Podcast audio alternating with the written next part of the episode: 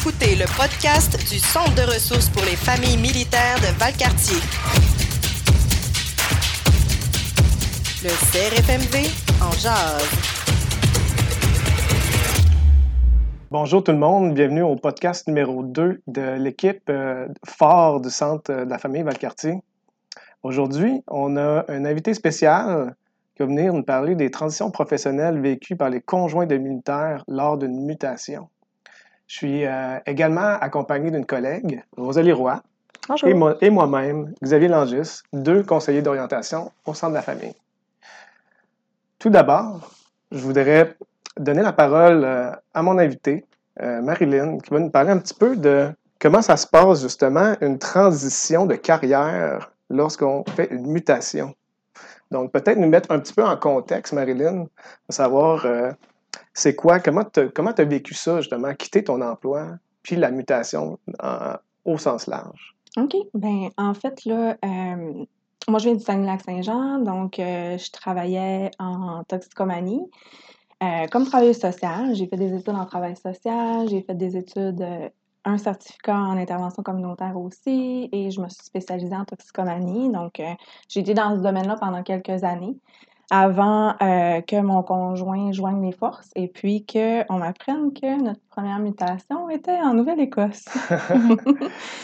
Euh, donc, c'est sûr que, tu sais, j'avais acquis de l'expérience dans mon domaine. euh, je quittais un emploi que j'aimais, où j'avais fait premièrement mon stage, puis après ça, j'avais eu un contrat offert comme intervenante sociale en toxico. Fait que, tu sais, pour moi, c'était comme, comment je dirais ça, un peu crève-cœur, un peu difficile. euh, ben, pas juste un peu, en fait, là, Ouais. vraiment beaucoup, Mm. parce que, euh, tu sais, ça brise le cœur de quitter pas juste ton emploi, mais euh, tes collègues de travail, ton environnement, où est-ce que tu te sens à l'aise, puis où est-ce que tu as acquis de l'expérience.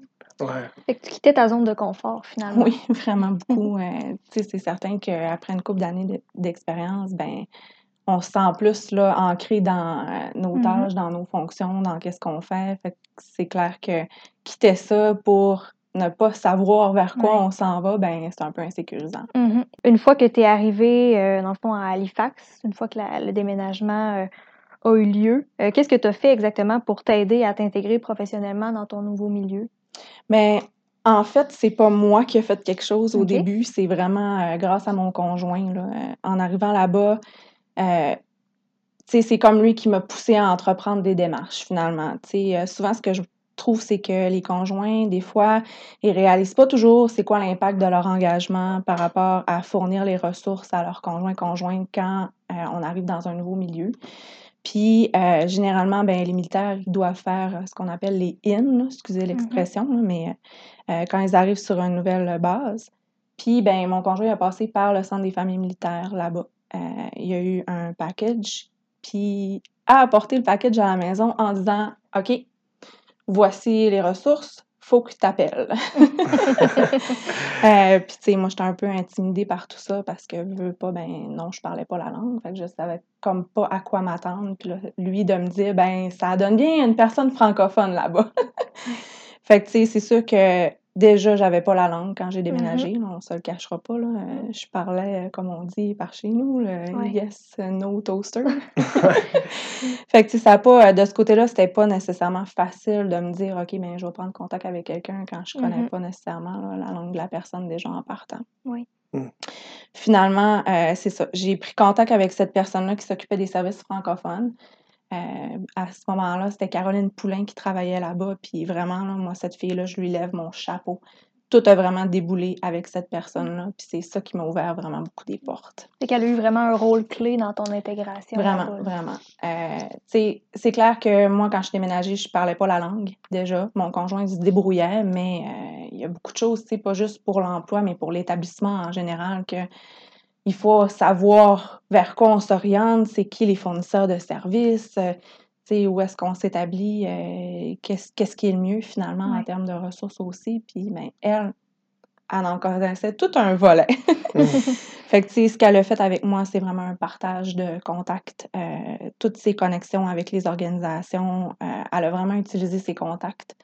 Puis, moi, finalement, de mon côté, ben, c'était d'avoir une ouverture, peu importe les emplois qu'elle allait euh, me partager ou, tu sais, je pense que c'était vraiment de, de me dire, OK, ben, je commence dans un nouvel environnement, mais euh, le but, c'est pas juste de me trouver un travail, c'est de me trouver un travail pour pouvoir intégrer la communauté, Mm. si on veut. Ouais. C'est ça l'objectif numéro un, c'est vraiment intégrer, puis après ça, peut-être essayer de trouver le- un emploi qui est, qui est adéquat pour Mhm. toi. là. Puis, tu sais, souvent, ben, c'est ça, quand les gens, on arrive, tu sais, j'ai- j'ai j'ai vu l'envers de la médaille parce que j'ai fait de l'aide à l'emploi là-bas. Mm. Euh, fait que, tu sais, j'ai j'ai eu cette chance-là de voir les deux envers de médaille. Puis, vraiment, l'ouverture d'esprit, c'est c'est ce qui fait que ça ouvre des portes parce que, euh, tu sais, si j'aurais pas eu l'esprit ouvert, je me serais pas dirigée vers des cours d'anglais, euh, euh, j'aurais pas pris la chance de regarder pour certains emplois euh, hors de mon champ de formation, finalement. Mm. Euh, mais c'est ce qui m'a ouvert des portes. D'ailleurs, en parlant de langue, tu dis que tu as fait des cours d'anglais. Mhm. Euh, à partir de- ça a pris combien de temps environ avant que tu sois à l'aise à travailler en anglais? C'est une bonne question. Euh, je dirais pour avoir un anglais de base, à peu Ouais. près un an. OK. Pour avoir un anglais où est-ce que je commence à me sentir à l'aise, à Mhm. peu près trois ans. Puis pour être bilingue, environ dix ans. Mais tu sais, j'ai pas la courbe non plus, mettons, d'une personne qui arrive là-bas puis qui travaille directement en anglais. Je travaille Ouais. beaucoup pour la communauté francophone là-bas, ce qui fait que ma courbe d'apprentissage de la langue a été moins rapide que quelqu'un qui est en complète immersion. Mais tu en avais à ce moment-là moins besoin dans ton travail au départ quand tu travaillais avec la communauté francophone, en fait, d'après ce que j'en comprends. Ben, c'est ça. Euh, dans le fond, les démarches que j'ai faites avec le Centre des familles m'ont amené à avoir une connexion avec euh, le Centre d'aide à l'emploi là-bas. Ouais. Euh, puis la personne qui travaillait là-bas, à un moment donné, a eu une ouverture d'emploi pour l'organisme elle-même. Puis elle, pour elle, c'était comme, mon Dieu, cette fille-là, c'est le choix idéal. Ouais. Ouais. Il y avait d'autres choix, il y avait d'autres mondes qui avaient beaucoup d'expérience, mais pour elle, on avait déjà une bonne connexion. Ouais. Euh, fait c'est- c'est comme ça qui m'a ouvert la porte. Puis elle, elle, elle parlait déjà l'anglais. là. Fait que, à ce moment-là, vu que j'étais moins à l'aise, quand il y avait des contacts à faire avec les employeurs, c'était plus son rôle à elle. Puis elle était coordonnatrice aussi. Puis, sais, pour moi, le c'est venu au fur et à mesure euh, Ouais. par rapport à l'intégration, mais je pense que euh, tu sais, je me suis laissé la chance d'aller dans les, dans les réunions, même quand c'était des réunions avec euh, nos homonymes anglophones. Mhm. Euh, même si je parlais boboche un peu, Ouais.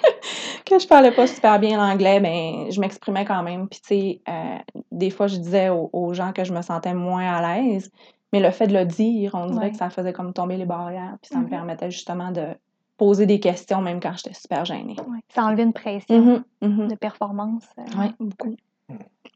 Puis à travers ton intégration, est-ce que tu as utilisé d'autres gens de ton réseau social que tu avais peut-être à Québec ou que tu as découvert là-bas en allant là-bas?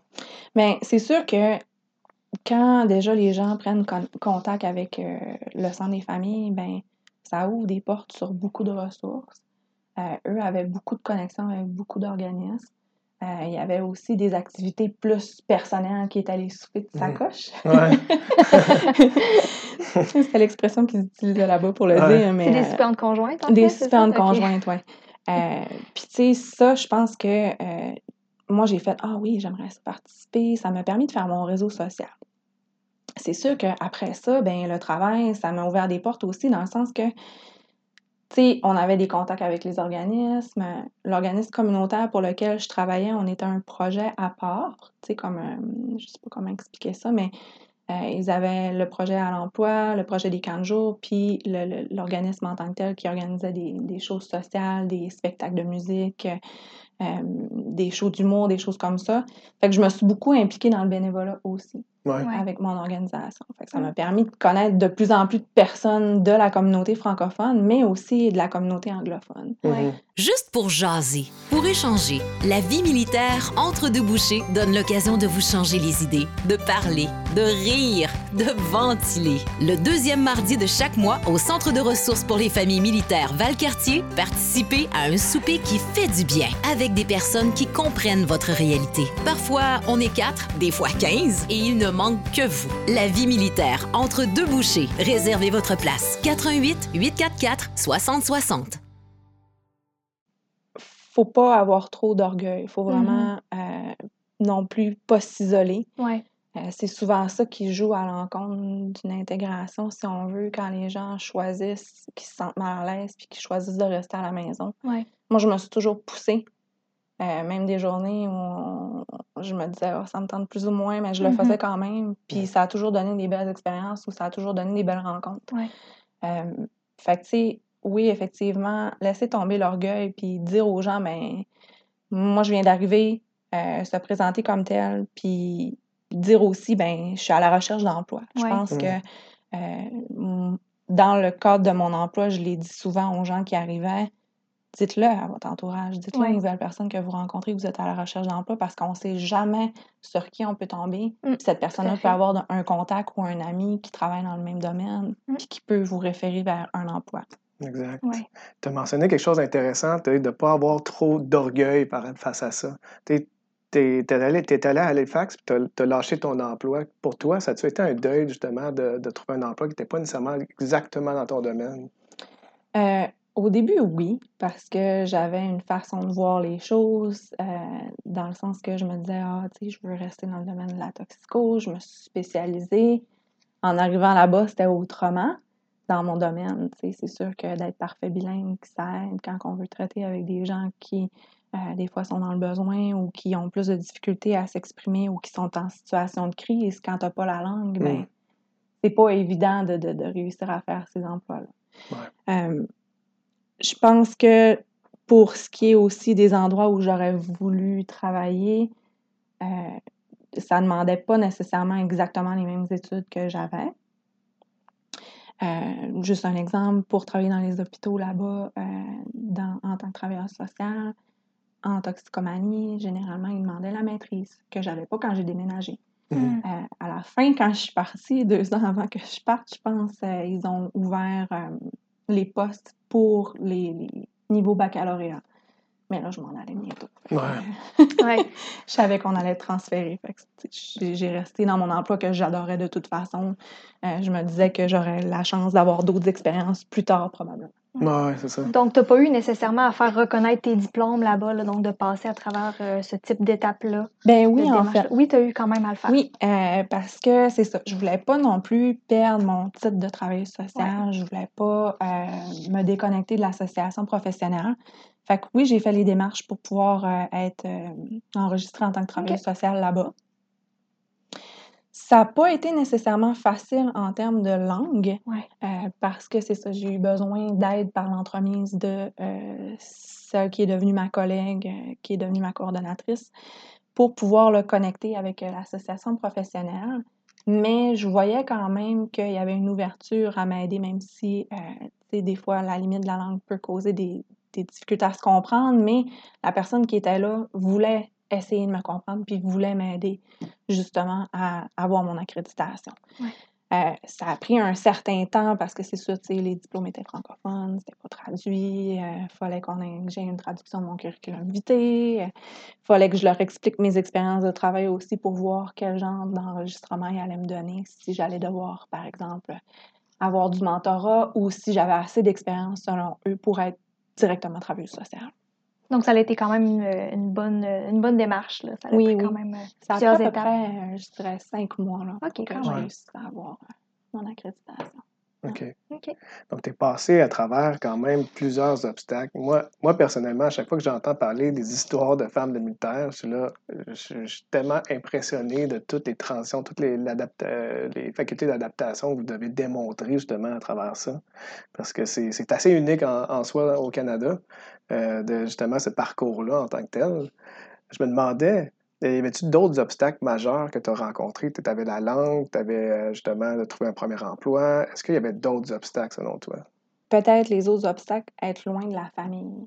Euh, Ouais. tu On s'entend, la famille, c'est un support. Euh, on est chanceux, aujourd'hui, on a la technologie qui Ouais. fait qu'on peut rester en contact. Puis, tu sais, à ce moment-là, il n'y avait pas encore nécessairement, j'utilisais pas le FaceTime, mais maintenant, je l'utilise. ça aide beaucoup. Mais dans ce temps-là, il y avait Skype. Fait que je pouvais parler quand même à, à ma- à mes parents chaque jour. Ouais. Puis J'étais quand même très proche de mes parents quand je suis déménagée. Je veux pas dire que je le suis plus aujourd'hui, mais euh, tu sais, ça, ça a été cette coupure-là, faire cette coupure-là, puis euh, apprendre à vivre ma vie d'adulte pour vrai, tu sais, sans, sans avoir tout le temps mes parents en backup. Ouais. Ouais, Euh, ça- on peut dire que c'était un obstacle. ouais. Ouais. C'était une difficulté supplémentaire, du moins, là, c'est clair. Donc, de devoir te créer un nouveau, euh, un nouveau réseau, puis d'être loin de ton réseau, là, euh, qui était ton, ton premier support, en fait, avant, avant de déménager, c'était un obstacle Oui. important en soi. Peut-être, si je peux rajouter, quand, quand on déménage, puis qu'on déménage dans une autre province, euh, ce que je trouve, c'est que, puis que les gens viennent pas nécessairement de là-bas ou que le cercle avec lequel on, on vient, qu'on se tient, viennent pas de là-bas, je trouve qu'il y a comme un genre de cohésion. Les gens se regroupent. Oui, Euh, tu sais, là-bas, on s'entend, c'est majoritairement anglophone. Être dans une communauté minoritaire fait que les liens qu'on tisse avec les gens autour sont tellement solides que ces amis-là ou ces, ces connaissances-là, au fur et à mesure des choses, deviennent comme de la famille. ouais. Euh, moi, j'ai connu des gens là-bas qu'on se parle encore aujourd'hui, puis ils sont rendus un peu partout dans le Canada. Puis c'est des gens que c'est des amitiés, puis on se parle, même si on se parle aux 4, 5, 6 mois, un an, ouais. c'est comme si c'était hier. C'est des Mm. gens qui sont là pour te comprendre, puis tu es là pour les comprendre aussi. Hein. Vous avez vraiment euh, mutuellement une compréhension de ce que vous vivez. De ce qu'on a vécu Oui, là-bas, Oui, de ce que vous avez vécu. c'est sûr que, tu sais, étant- plus dans la même province, il n'y a plus cette Oui, connexion-là de tous les jours, mais quand même, tu sais, ça fait des amitiés qui sont fortes. Mm. Puis ça fait des amitiés qui fait que, oui, effectivement, quand quelqu'un parle de quelque chose, ben, on a comme le sentiment de comprendre, Ouais. vu qu'on a un peu vécu dans le même bateau pendant un certain temps. Si tu avais un conseil à donner aux autres conjoints de militaires qui effectuent une mutation et qui ont besoin de se ret- se retrouver en emploi, qu'est-ce que tu leur dirais? Rester positif. c'est pas toujours facile. C'est sûr que le conjoint, la conjointe devient un peu le pilier.